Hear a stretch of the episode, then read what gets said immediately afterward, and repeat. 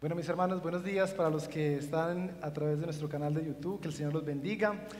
Muy bien, hermanos, eh, para los que nos visitan por primera vez, mi nombre es Andrés Zuleta. Yo soy uno de los pastores de esta hermosa comunidad y esperamos que si es la primera vez que estás entre nosotros, tú sigas conociéndonos y puedas hacer de esta iglesia tu familia en la fe. Quisiera recordarles, no sé cuántos eh, tienen un vago recuerdo sobre un momento histórico en Colombia en el año 2009, la familia López Nieto volvió a ver a su padre después de siete años de cautiverio. Y hubo un video, o hay un video, que nos muestra ese momento de gozo, alegría, entusiasmo. Y yo quiero que ustedes lo observen por 45 segundos, este video que le dio la vuelta al mundo sobre esta familia que volvió a ver a su padre.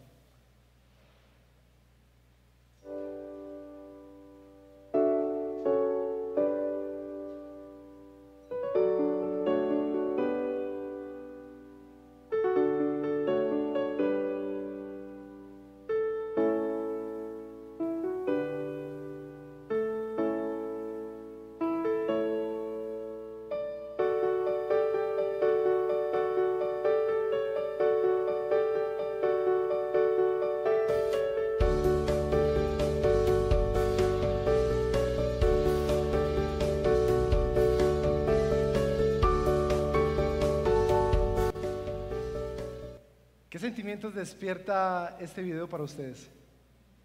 ¿Alegría? ¿Qué otro sentimiento?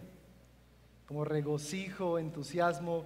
Pues bien, mis hermanos, es lindo ver cuando alguien regresa a casa. Es hermoso ver cuando alguien que quizás tenía mucho tiempo de estar perdido regresa a la casa. Ese video ilustra quizás el pasaje que hoy vamos a estudiar en Lucas capítulo 15. Yo le voy a pedir que se ubique allí en Lucas capítulo 15. Y mientras usted se ubica en Lucas capítulo 15, permítame a mí ubicarlo en este Evangelio. Este es el Evangelio de Lucas, el cual lleva su nombre. Lucas también es el escritor del libro de los Hechos de los Apóstoles. Y déjeme ubicarlo un poco para entender el contenido de nuestro pasaje. Lucas está comenzando su evangelio desde el capítulo 1 hasta el capítulo 4, mostrándonos la obra de salvación de Cristo Jesús, la divinidad de Cristo. Luego Lucas, desde el capítulo 5 hasta el capítulo 19, Lucas va a hablar de las enseñanzas o el ministerio de Jesús. Nosotros en el Evangelio de Lucas podemos encontrar las enseñanzas del reino, podemos ver sanidades, podemos ver las liberaciones de este gran Mesías, pero sobre todo en, el capítulo 5 al 19 nosotros encontramos cómo nuestro Señor Jesucristo vino a salvar a los pecadores. Cuando nosotros ponemos la lupa en el capítulo 15, nosotros vamos a encontrar que el capítulo 15, Lucas nos va a señalar y nos va a mostrar a Jesús revelando su amor. Y escúcheme bien esto. Lucas capítulo 15 va a señalar a Jesucristo revelando su amor salvador hacia todos los pecadores. Eso vamos a encontrar en Lucas capítulo 15.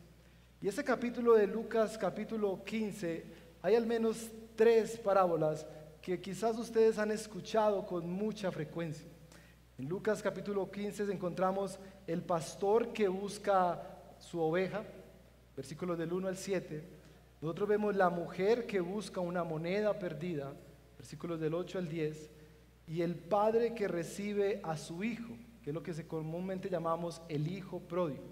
Ahora, hoy en nuestra exposición y en nuestro estudio de la palabra, vamos a estudiar la oveja perdida. Lucas capítulo 15, versículos del 1 al 7, nos va a mostrar a este gran pastor llamado Cristo Jesús, salvando a los pecadores. Yo quiero invitar que se ponga sobre sus pies para honrar la palabra de Dios y que sea la palabra de Dios desde ya inquietando nuestros corazones. Dice las escrituras, muchos recaudadores de impuestos y pecadores se acercaban a Jesucristo. ¿Para qué, hermanos? Para oírlo. De modo que los fariseos y los maestros de la ley se pusieron a murmurar. Este hombre recibe a los pecadores y come con ellos. Entonces Jesús les contó esta parábola. Supongamos que uno de ustedes tiene 100 ovejas y pierde una de ellas. No deja las 99 en el campo y va en busca de la oveja perdida. ¿Hasta cuándo, hermanos? Hasta encontrarla. Mire el énfasis de Lucas en su evangelio.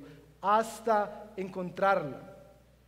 Y cuando la encuentra, lleno de alegría, la carga en los hombros y vuelve a la casa.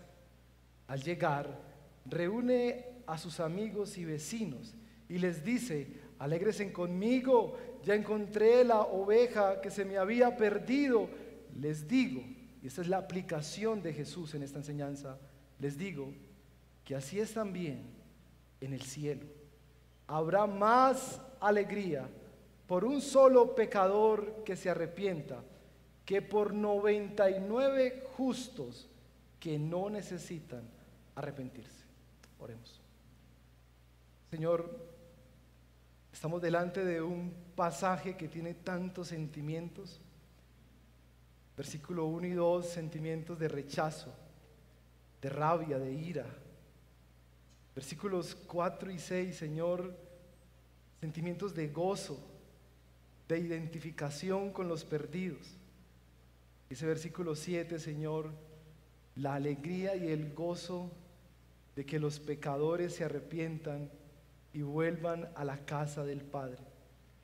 Padre, yo te suplico que tú bendigas la exposición de tu palabra. Hemos leído tu palabra, Señor. Queremos escuchar la explicación de tu palabra y suplicar que al momento de la aplicación de tu palabra, tú ministres nuestros corazones. Lo único perfecto que puede ocurrir en medio de nosotros es esto, leer tu palabra, porque tu palabra es perfecta, tu palabra llega a lo más profundo de nuestro corazón.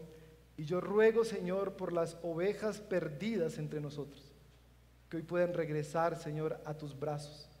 Y que nosotros, los que por tu gracia y misericordia has salvado, podamos celebrar, podamos celebrar el hermoso sacrificio de Cristo Jesús salvando a los pecadores. Todo eso te lo pido en el nombre de Jesús. Utiliza mi vida, Señor, para hablar fielmente lo que dice este pasaje. En Cristo Jesús. Amén y amén. Mis hermanos pueden sentarse. En la mañana de hoy lo que quiero hacer con este texto bíblico son tres cosas. Lo primero que vamos a encontrar en este pasaje es que les voy a explicar la situación y los personajes que dieron a cabo o que por los cuales se dio la parábola. Entonces, lo primero que vamos a hacer es entender quiénes son los personajes y quiénes y por qué Jesús les contó esta parábola. Eso es lo primero que vamos a hacer y lo vamos a encontrar en el versículo 1 al 2. Pero luego quiero explicarles la parábola y quiero mostrarles qué es una oveja, quién es el buen pastor y el gozo que produce encontrar esa oveja perdida. Y vamos a finalizar con las aplicaciones. Ese es de esos pasajes extraordinarios donde en el versículo 7 está la aplicación, porque Jesús es un gran maestro. Así que vamos a comenzar. Vamos a explicar los personajes y la situación, versículos 1 al 2. Cuando nosotros llegamos a un pasaje como estos, muchos escuchamos acerca de esta parábola de la oveja perdida. Pero no podemos quedarnos simplemente con los versículos 4 en adelante, sino que para entender bien el significado debemos entender quiénes eran estos personajes y cuál fue la situación que llevó a Jesús a contar esta parábola a los fariseos y los maestros de la ley.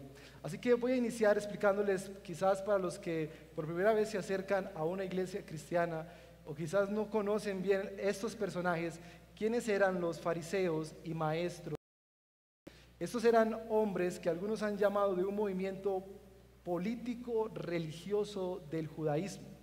Estos hombres enseñaban y defendían la doctrina y las costumbres, pero estos hombres defendieron tanto las costumbres y la doctrina que llegó el momento en que ellos se sintieron superiores a todos los demás.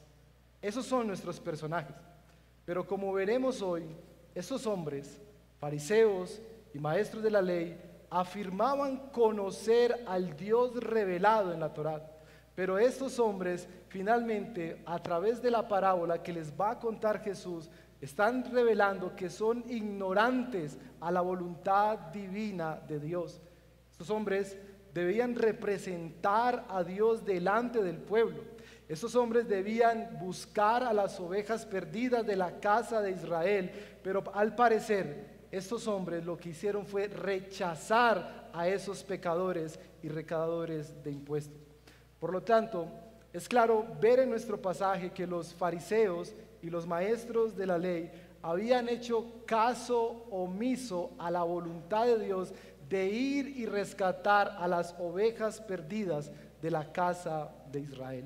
Así que mis hermanos, cuando uno ve estos personajes, uno puede llegar a una conclusión de los versículos 1 y 2. Y la conclusión es esta. Es fácil, escúcheme bien esto, iglesia, es fácil perder de vista la tarea recomendada por Dios para la iglesia. ¿Y por qué digo eso? Porque muchas veces nosotros nos acercamos a pasajes como estos, miramos a los fariseos y a los maestros de la ley y decimos, qué horribles que no ayudaban a las ovejas perdidas de la casa de Israel, en vez de estar cerca de ellas, ministrarles la palabra, mostrarles al Dios Santo, ellos las rechazaban. Es fácil hacer eso. Pero mis hermanos e iglesia y hermanos que han puesto su fe en Cristo Jesús, muchas veces nuestras agendas que están ocupadas por tantas actividades o los afanes de este mundo y las situaciones de este mundo hace que aún nosotros mismos, la iglesia, que tuvo una encomienda de ir y hacer discípulos, dejemos de ser compasivos con las ovejas perdidas del reino de los cielos. Muchas veces aún nosotros podemos identificarnos con el pecado de estos fariseos y maestros de la ley, rechazando a muchas personas.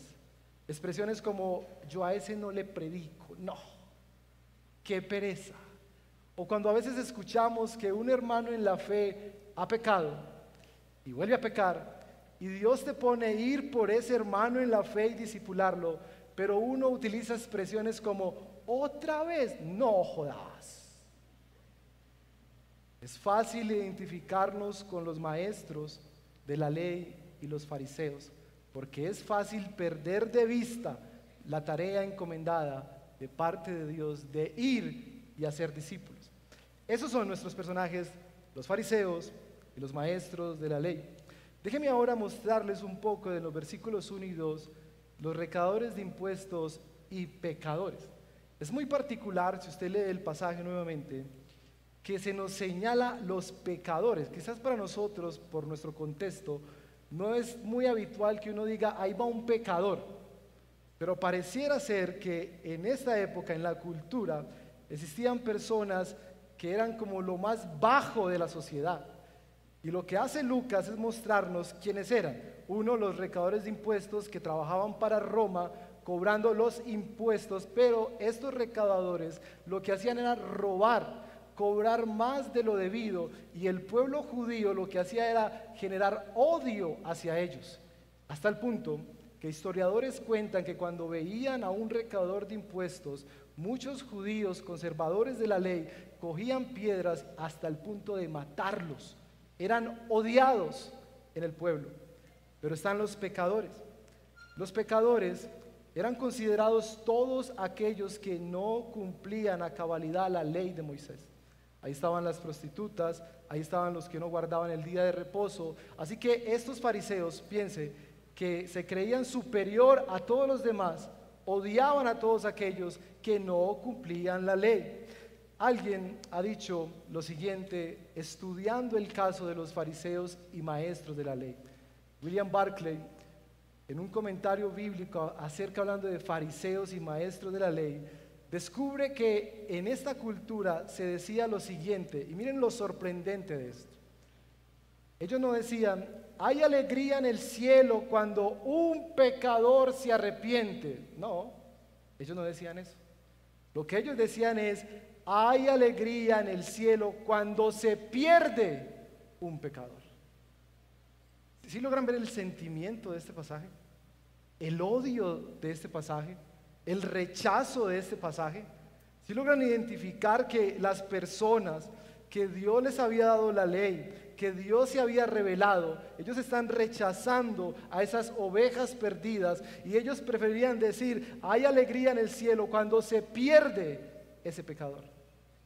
Mis hermanos, expresiones como estas aún se escuchan en medio de nosotros. Expresiones como que, ah, le pasó eso, ah, muy bueno que le haya pasado. Y a veces creemos que en el reino de los cielos hay gozo porque a ti te va mal. O porque los que nosotros calificamos moralmente como malos les va mal y decimos, ah, espero que aprenda. Eso tiene un sabor más a ser un fariseo y un maestro de la ley. Pero Jesús, hermanos, nuestro buen pastor, nuestro amado Salvador. Y yo quiero que usted centre su atención en lo que realmente Lucas quiere mostrarnos. Y es que Jesús se relaciona con gente pecadora de la sociedad judía. Por eso estos fariseos y estos maestros de la ley están sorprendidos porque ellos evitaban a toda costa acercarse a estos pecadores, pero ven a nuestro Señor, Salvador, compasivo, tierno, que se relaciona con los pecadores, con los perdidos. Y me encanta porque en esta situación Jesús va a contar la parábola. Es en esta situación donde Jesús va a desenmascarar el corazón de los fariseos y de los maestros de la ley. Es en esta situación cuando el Señor a través de la parábola les va a mostrar, ustedes están separados de Dios. Ustedes están separados del gozo de Dios y ustedes están separados de la misión de Dios. Tres cosas que enseña la parábola. Así que mis hermanos, lo que me fascina de Jesús es que Jesús no se anda con rodeos. Jesús se relaciona con los pecadores, se relaciona con nosotros y nos va a mostrar nuestro pecado. Así que a renglón seguido Jesús va a contar una parábola. En esta parábola hay una idea central y en eso nos vamos a anclar para desarrollar el resto de la enseñanza. Pero la idea central de esta parábola es la siguiente. Dios, escúcheme bien esto, Dios, hermanos, Dios se goza, se goza al encontrar a su pueblo que estaba perdido. Ese es el propósito de esta parábola. Ese es el propósito por el que Jesús quiere aprovechar la situación de rechazo, aprovechar el abandono de ir por la oveja perdida y nos va a enseñar que Dios se goza al encontrar a su pueblo que estaba perdido. Ese es el propósito de esta parábola. Entendiendo la situación y los personajes, yo quiero mostrarles que Jesús es un gran maestro. Jesús es un extraordinario maestro. Y Jesús va a utilizar una pedagogía que los va a involucrar a ellos. Jesús utiliza una pedagogía que al contar la parábola va a aprovechar la experiencia de su auditorio y va a aprovechar el pensamiento de su auditorio. Jesús va a hacer dos cosas con la parábola. Va a aprovechar la experiencia, que quiero decir con eso, esos fariseos, maestros de la ley, recaudadores de impuestos y pecadores, conocían muy bien lo que es un pastor y sus ovejas.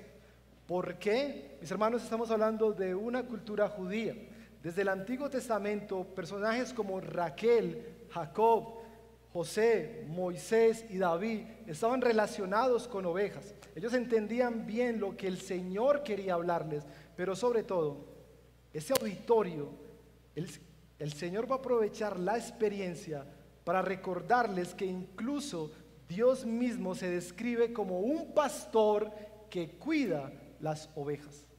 Y tú llegaste a tiempo hoy, a las 11 de la mañana, se leyó el Salmo 23, donde se mostraba al gran pastor, el buen pastor, cuidando su rebaño.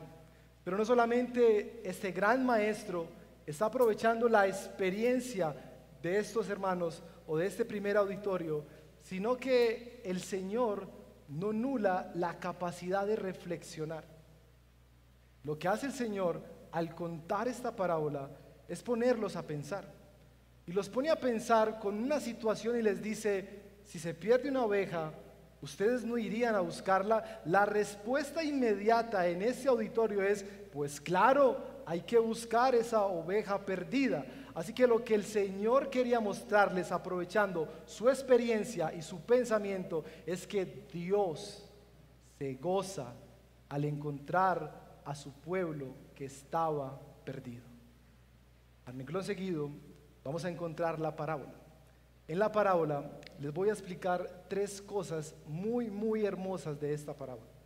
Les voy a explicar por qué una oveja, por qué un pastor y por qué un gozo. Permítame desarrollar por qué una oveja. Versículo 4. Ya les he dicho que desde el Antiguo Testamento Dios se relaciona con su pueblo como el gran pastor y su pueblo son ovejas. Ahora, yo sé que esto hiere el orgullo del siglo XXI, porque yo realmente, y en eso me puedo equivocar, no he visto a alguien que me diga, pastor, me tatué esta oveja del Señor, y acá dice corderito del Padre. Normalmente, ¿cuáles son los tatuajes que uno se hace? Sin miedo un león, ¿cierto? Un tigre, pero no una oveja. ¿Por qué? Porque las ovejas son animales indefensos. Las ovejas, por ser indefensos, estaban a la merced de los depredadores. ¿Cuáles eran los depredadores de esta época? Eran los lobos, los osos. Entonces, la oveja es un animal indefenso y sinceramente a veces nosotros no queremos ser tan indefensos, queremos defendernos. Pero también estas ovejas no eran capaces de cuidarse por sí solas. Cuando una oveja se perdía y por el terreno de esta cultura, esta oveja caía y quizás quedaba patas arriba y no era capaz de voltearse por sí sola. Entonces es un animal que necesita ser cuidado porque al caerse y quedar patas arriba, lo que sucedía es que ésta perdía su respiración y terminaba muriendo. Nadie quiere ser una oveja porque normalmente nosotros queremos cuidarnos por sí solos. Pero también estas ovejas se perdían con mucha facilidad porque uno de los rasgos de este animalito es que no tiene sentido de orientación. Por eso no se podían dejar solas porque en cualquier momento podían caer a un precipicio. Y no solamente eso, estas ovejas podrían tener la comida al lado y no se daban cuenta. No tenían sentido de orientación. Por lo tanto, el Señor Jesucristo está utilizando esta parábola para mostrar el sentido de urgencia de encontrar aquellas ovejas que se pierden. Esta parábola utiliza un lenguaje figurado. Esa parábola cuando habla de las ovejas está hablando de nosotros, nos menciona a nosotros como ovejas extraviadas. Hermanos, nosotros, el pueblo de Dios, si nos extraviamos, si nos alejamos de la voluntad de Dios, nosotros tenemos un depredador, tenemos un enemigo. ¿Y saben cómo se llama ese enemigo? Satanás. Yo con mucha angustia a veces escucho jóvenes de nuestra iglesia que creen que la vida cristiana es un paseo y que creen que el pecado es un juego. Tú tienes un enemigo y este enemigo llamado Satanás quiere destruirte, él quiere matarte, él quiere alejarte del rebaño de Dios y llevarte a un lugar para destruir tu vida.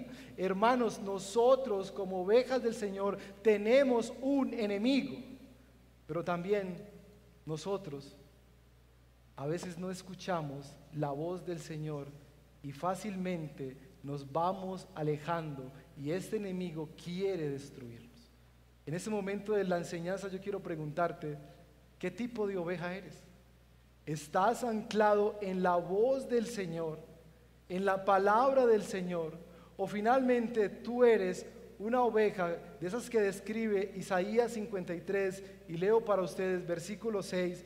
Todos nosotros andábamos como hermanos, perdidos como estas ovejas, cada uno seguía qué? su propio camino. Mis hermanos, esto es una descripción puntual de la condición espiritual de nuestros corazones. Nosotros andábamos perdidos, cada uno le parecía bien lo que hacía, cada uno tomaba decisiones según su parecer y muchas veces eso nos llevó a tener serios problemas, no delante de los hombres, sino delante del Dios del universo, el Señor Jesucristo. Así que este, lenguaje figurado nos muestra a nosotros como ovejas que nos hemos perdido, que tenemos un enemigo que quiere destruirnos y que a veces no escuchamos la voz del buen pastor, pero gloria a Dios que estamos en este lugar para volver a sus brazos y disfrutar de Él. Así que este es el primer personaje o es parte de la enseñanza una oveja. Isaías 53 en la parte B del versículo 6 dice, pero el Señor hizo recaer sobre él la iniquidad de todos nosotros. Y esto nos habla de un pastor. Y déjenme hablarle un poquito de el pastor.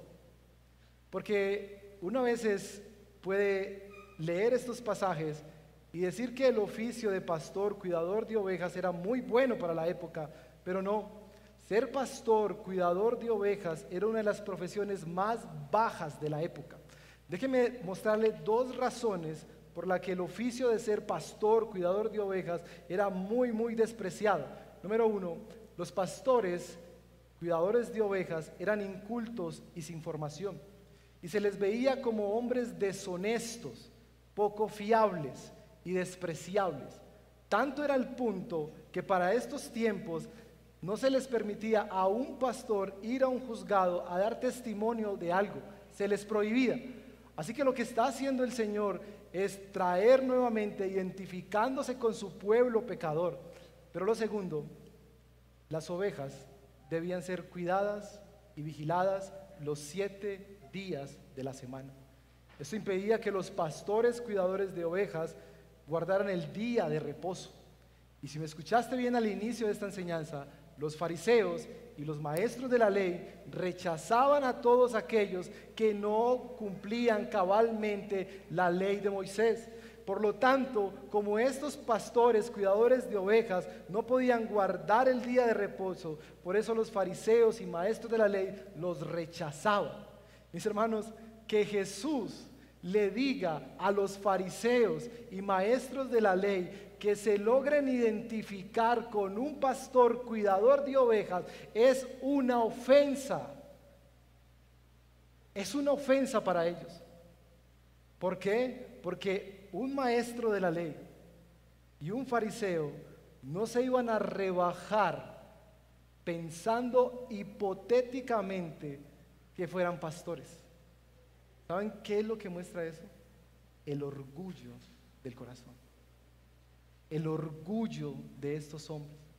Y a mí me encanta decir que a nuestro buen pastor Jesucristo, Él no solamente quiere quitar tu orgullo y el mío, él quiere matarlo. Por eso nuestro Señor, en esa pedagogía como el gran maestro, los lleva para que se identifiquen. Pero saben, hermanos, este pasaje nos va a mostrar una vez más la gloria de Dios encontrando a un pueblo que está perdido. Porque mis hermanos, si los fariseos y maestros de la ley se avergonzaban de relacionarse con los pecadores, nuestro buen Jesucristo, mis hermanos, nuestro Cristo, que siendo Dios bajó a este mundo, se identificó contigo y conmigo. Por eso si ha sido rechazado por esta sociedad, hay uno que se identifica contigo.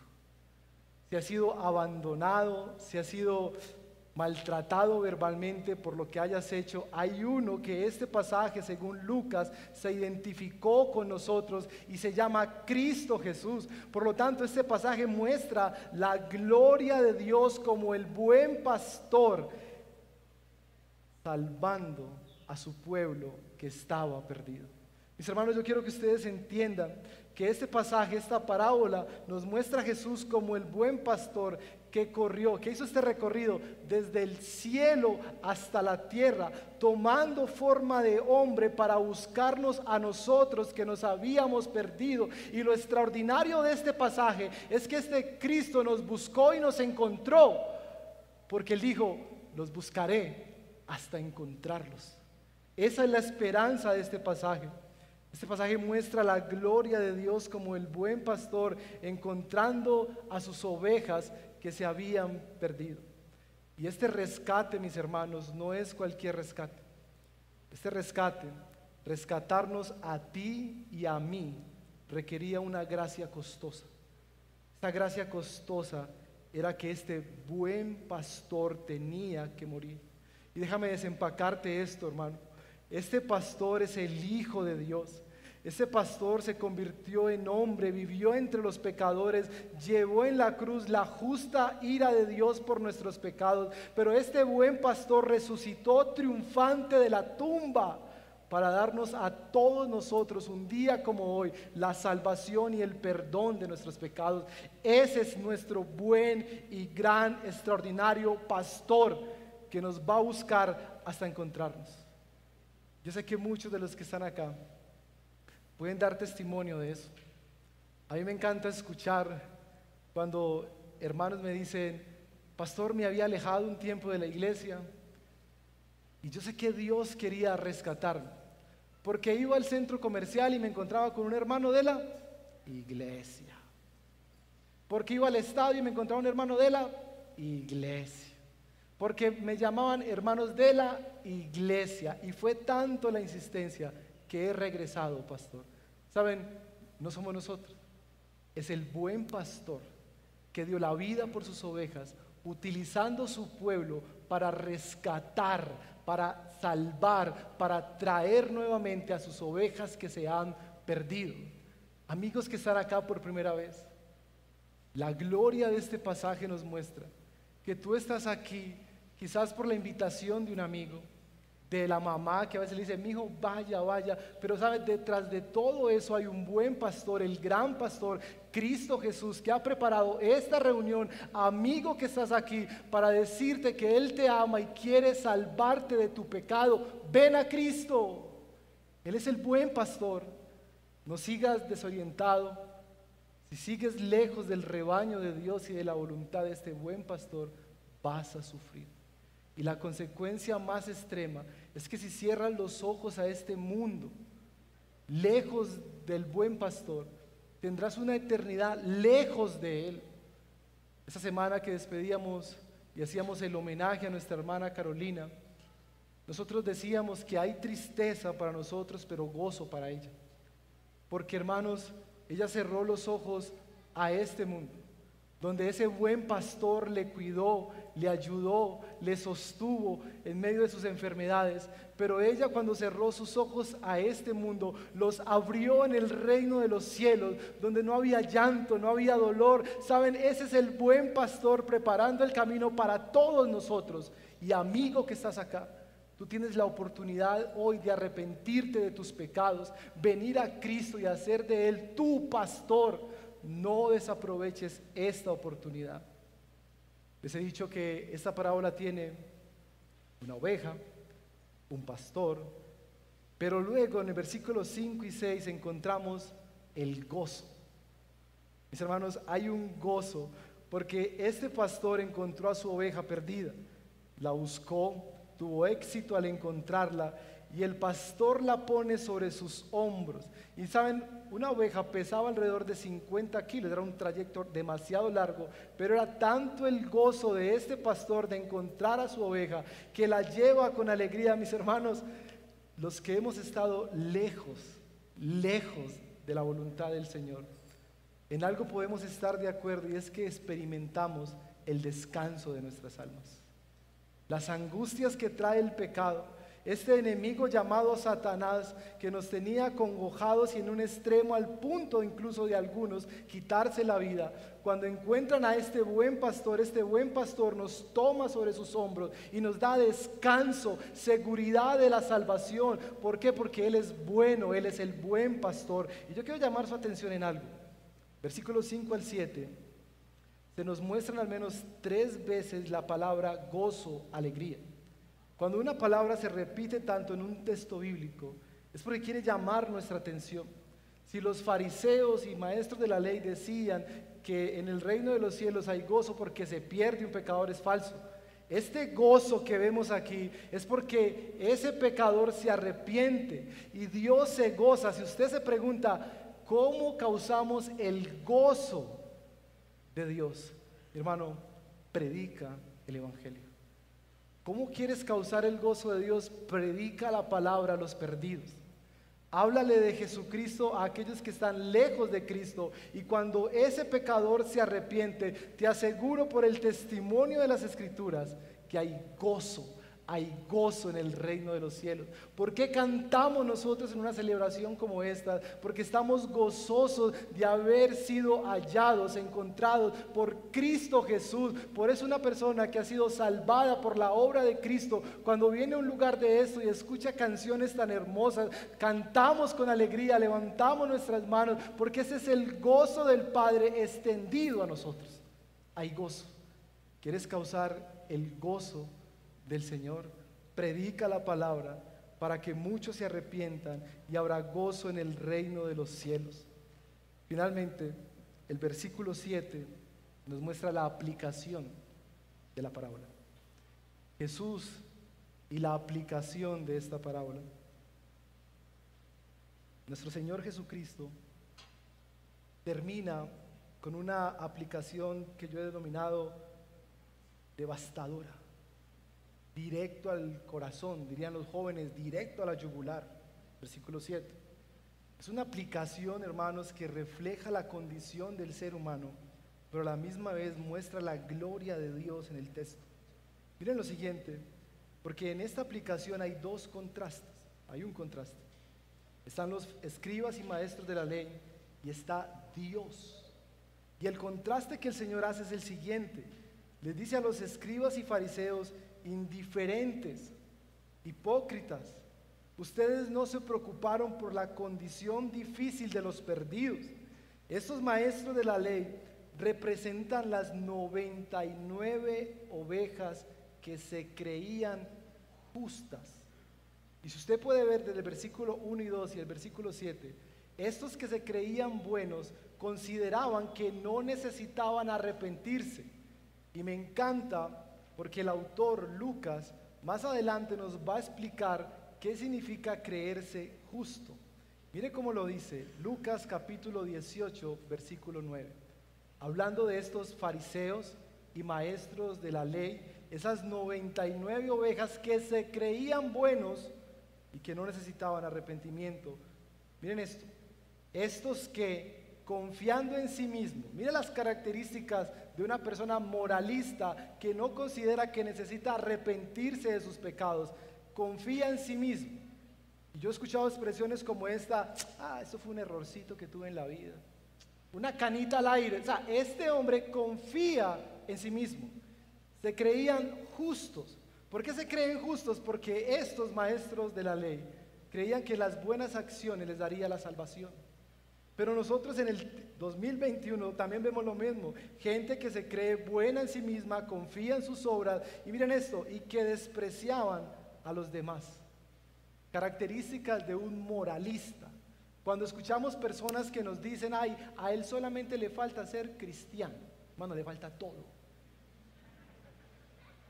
Todo. Porque lejos, hermanos, lejos está el cristianismo de ser simplemente comportamientos. Eso cae en la categoría de legalistas.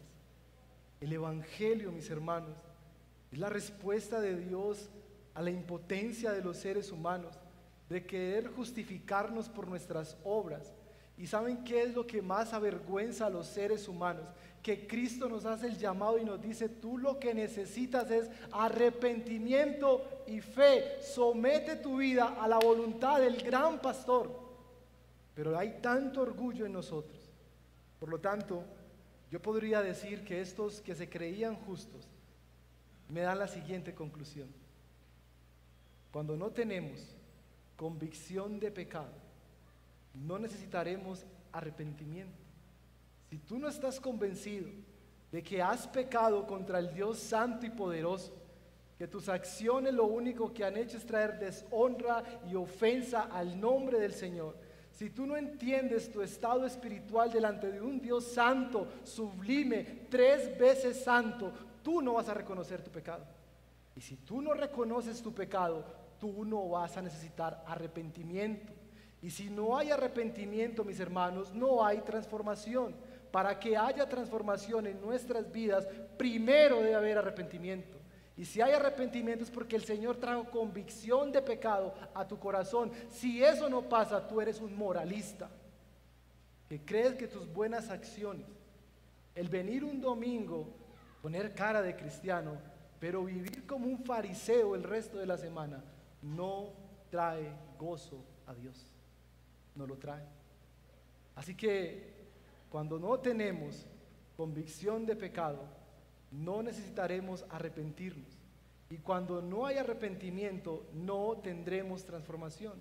Ya entiendes por qué tantas veces has querido cambiar una situación y tú dices, Señor, ah, esta vez sí cambio. Oh, deja de confiar en ti mismo y haz la oración honesta. Señor, conmuéveme de que he pecado contra ti y me arrepiento y allí vas a experimentar la transformación. El dije que eso era un contraste en el versículo 7. Los fariseos y los maestros de la ley se creían justos. Eran las 99 ovejas. Pero luego Dios va a mostrar quién es Él. Y Dios les está diciendo, yo busco a los pecadores.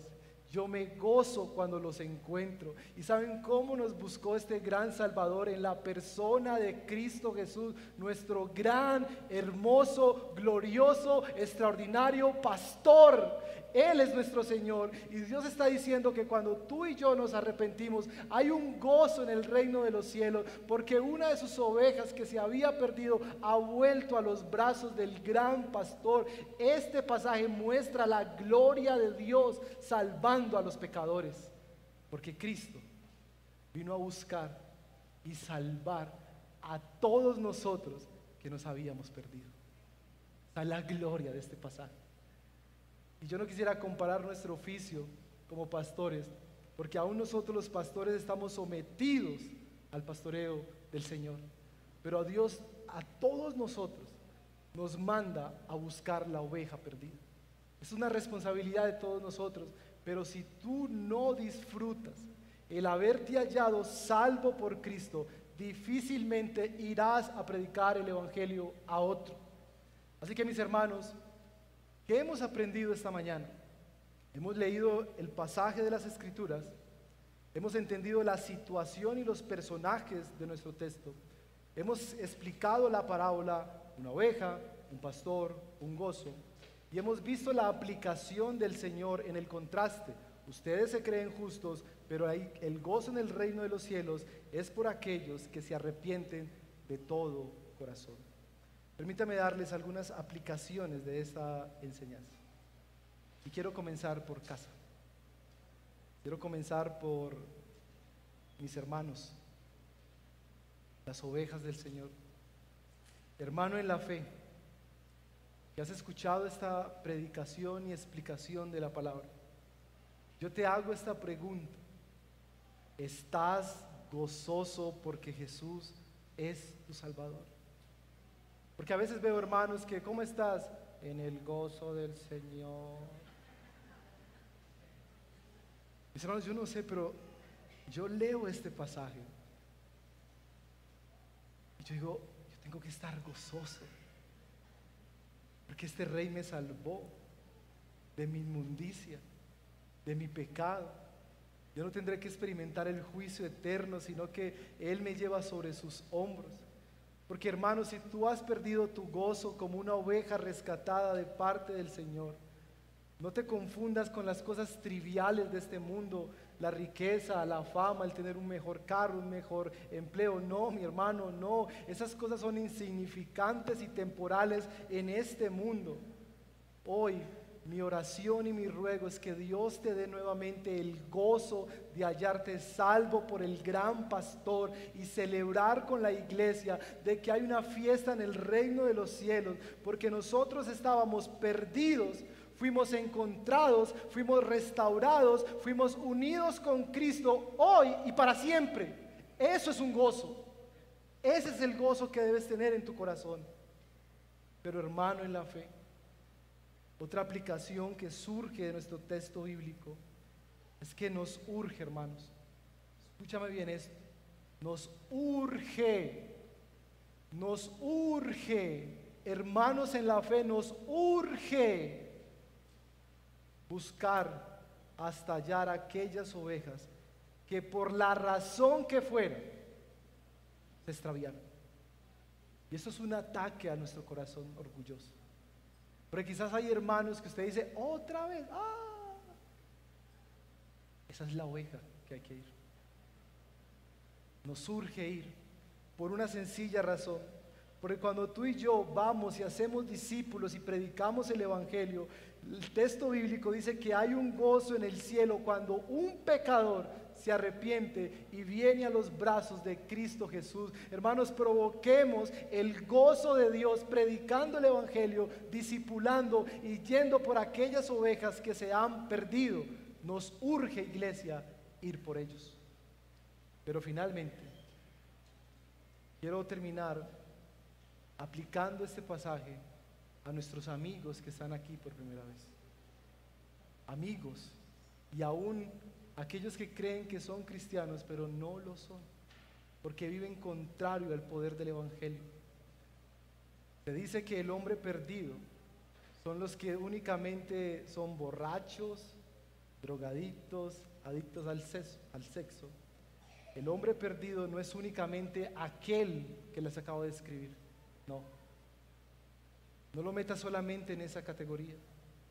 Tú estás perdido o perdida mi querido amigo, si tú no has hecho del Señor Jesucristo tu Salvador, si tú sigues viviendo conforme a tu voluntad, creyendo que eres muy sabio y no has rendido tu vida al señorío de Cristo, hoy yo tengo el hermoso privilegio como heraldo del Señor de llamarte al arrepentimiento. Hoy el Señor ha preparado este lugar para salvarte porque estás perdido, querido amigo y amiga joven que estás acá, ven a Cristo. No hay un mañana, es hoy el día que el buen pastor te está llamando para que vengas a Él y que salgas de este lugar sobre sus hombros, descansando en la misericordia, en la ternura y en la obra de Cristo Jesús. Querido amigo, ven a Cristo, el buen pastor, porque tú no sabes si habrá un mañana. Porque este buen pastor ha prometido que te va a buscar hasta encontrarte. Y este buen pastor me ha permitido traerte este mensaje para decirte, ven a Cristo, ven a Cristo, en arrepentimiento y fe, ven a Cristo, tu buen pastor. Y quiero cerrar con esto. A mí me encantan los testimonios.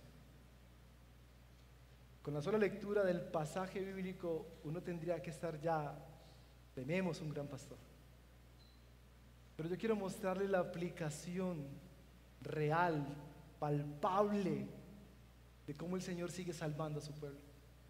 Yo quiero invitar a mi hermana Marce, si puede ir por acá, y ella nos va a compartir de cómo el buen pastor la salvó un testimonio real y palpable para que hermanos en la fe nos gocemos, sigamos predicando el Evangelio y amigos que están aquí por primera vez, entrega tu vida a Jesús, porque este es un mensaje de esperanza y un testimonio de ánimo.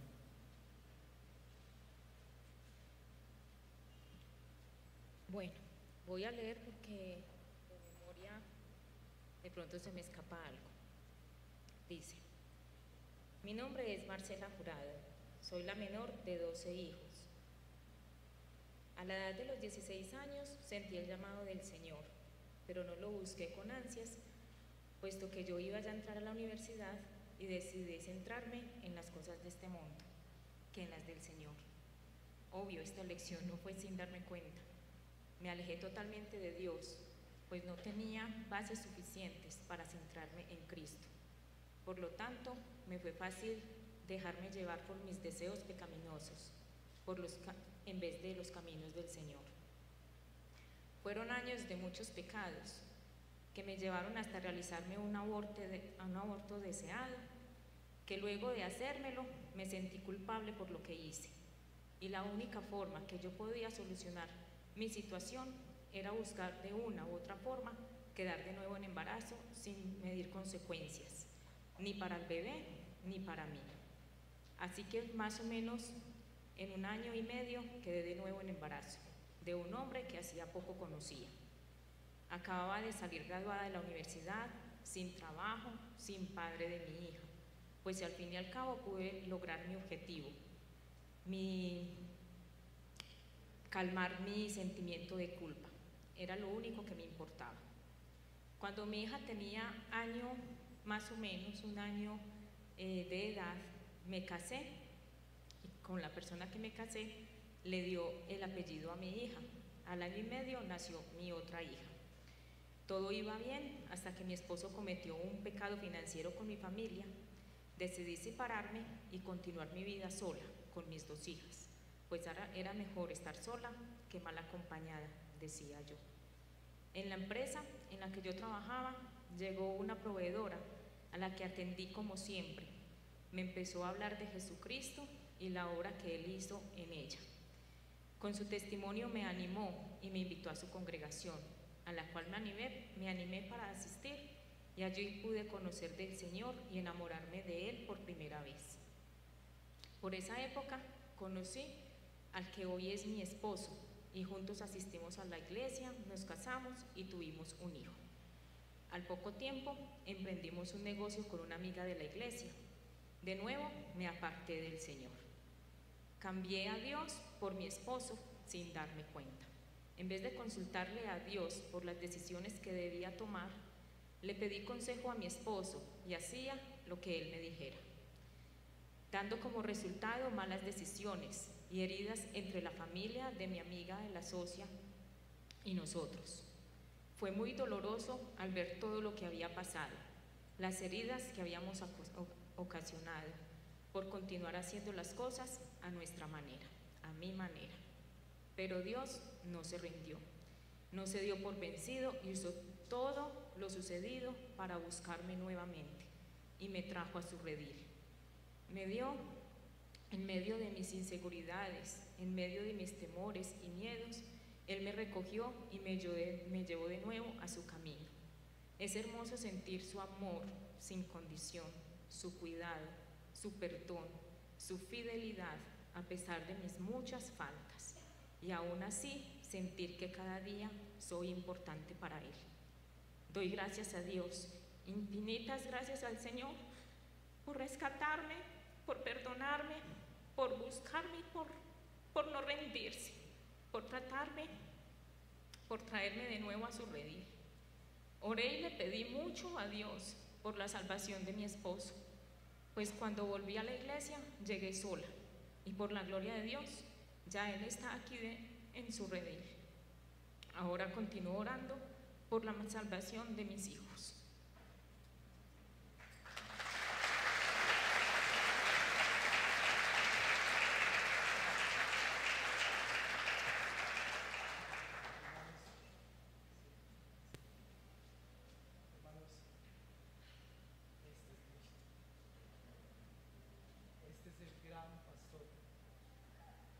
Que da la vida por sus ovejas y que sigue salvando a los pecadores.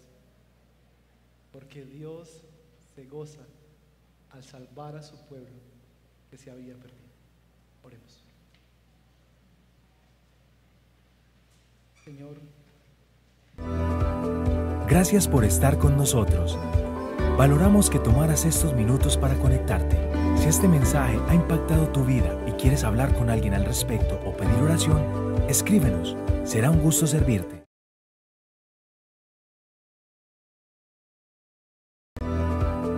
Gracias por estar con nosotros. Valoramos que tomaras estos minutos para conectarte. Si este mensaje ha impactado tu vida y quieres hablar con alguien al respecto o pedir oración, escríbenos. Será un gusto servirte. No olvides, suscríbete a nuestro canal de YouTube para recibir notificaciones de más mensajes como este. Hasta pronto.